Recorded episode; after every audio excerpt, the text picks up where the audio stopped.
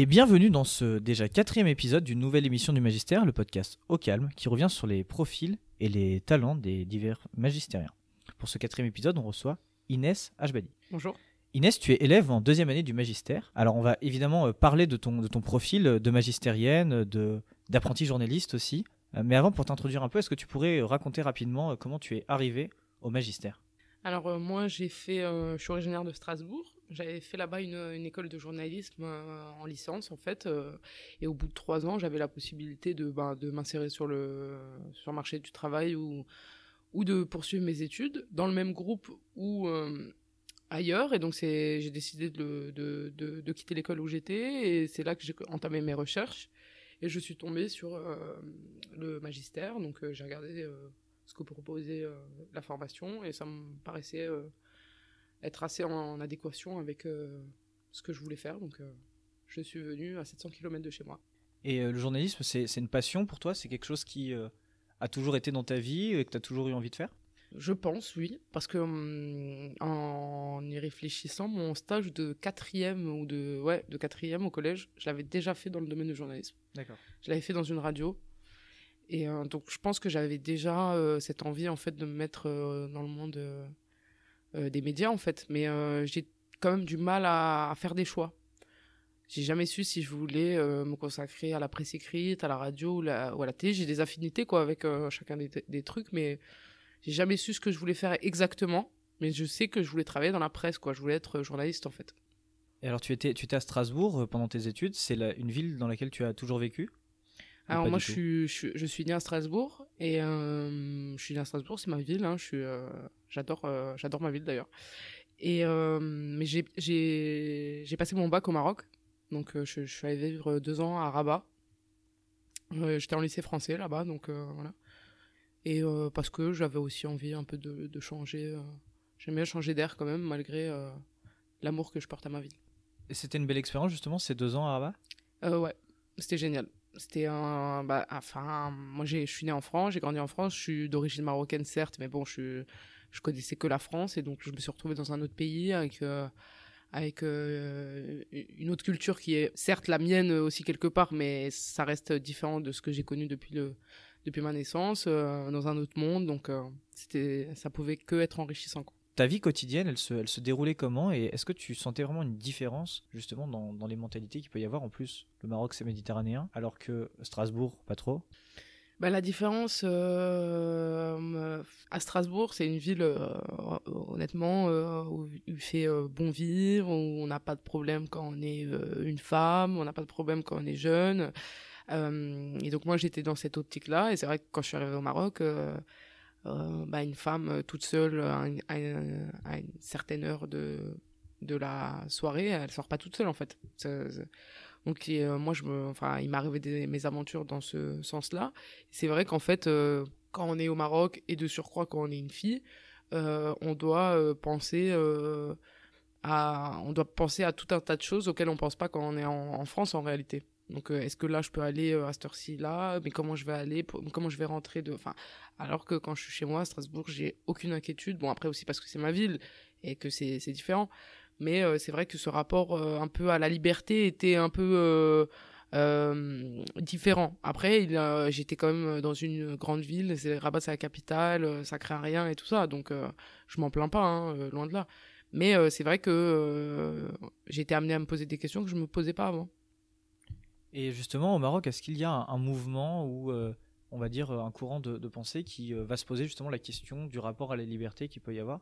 Est-ce qu'il y a des, oui, oui, bah, des femmes qui. euh, oui, oui, bah, c'est en train de, c'est en train de bouger. Ça fait quelques années que ça bouge. euh, de toute façon, euh, bah, pour ceux qui connaissent un peu l'histoire euh, du Maroc, euh, on a un roi euh, dont le père était euh, est décédé. Bon, maintenant il y a presque 20 ans, euh, même plus, euh, qui était euh, assez autoritaire. Et c'est vrai que son fils a insufflé une une certaine liberté dans le pays et donc euh, qui se propage de plus en plus. Euh, je pense à cette euh, justement à cette.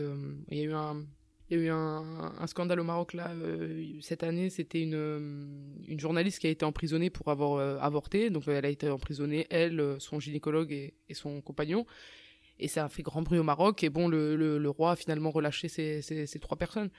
C'est des avancées qui peuvent paraître d'un œil occidental minime, mais qui, au point de vue, d'un point de vue marocain, euh, montrent que le pays est quand même en mouvement et que, que, qu'il évolue quoi. Mais bon, chaque pays va à son rythme, et c'est vrai que le Maroc est en train de bouger. Après, il reste euh, des centaines de, d'actions encore à mener, euh, même pas au point de vue des, du point d'un point de vue des libertés, mais d'un point de vue de l'école, de l'éducation, de, plein de choses. Sur tous les sujets finalement. Exactement.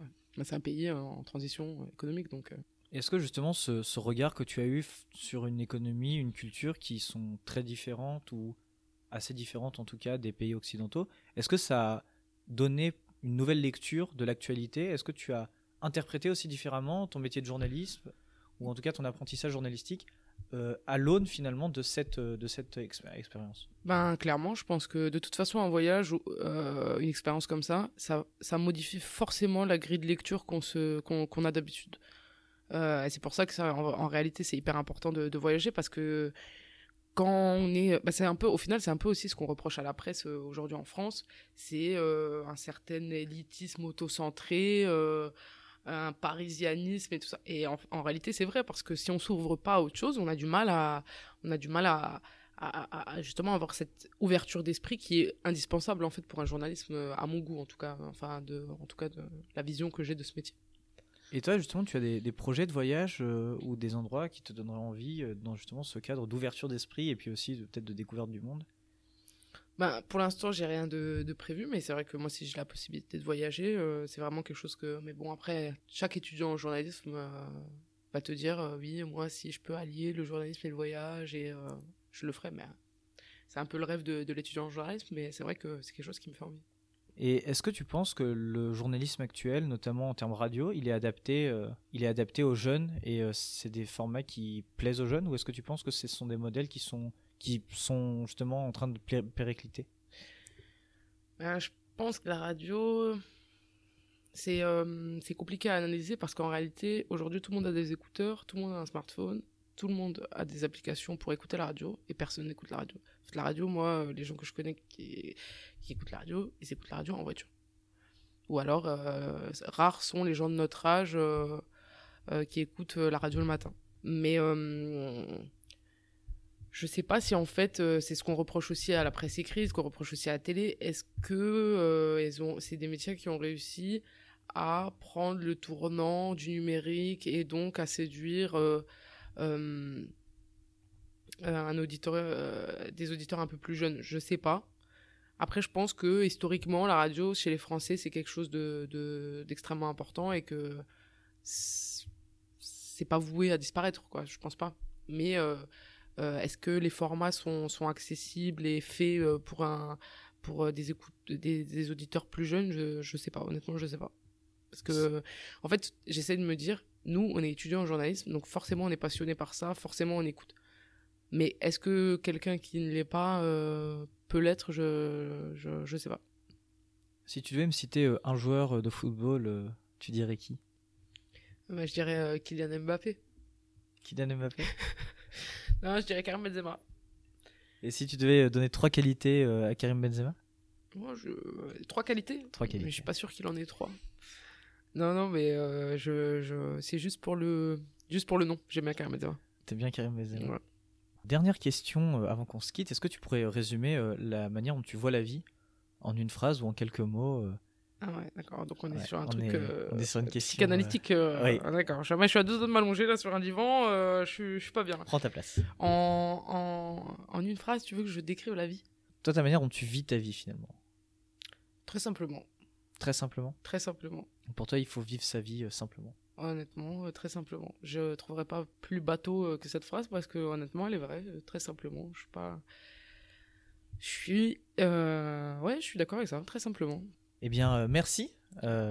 Inès d'avoir participé effectivement à cette déjà quatrième édition du podcast Au Calme. On se revoit à la semaine prochaine. À bientôt. Merci.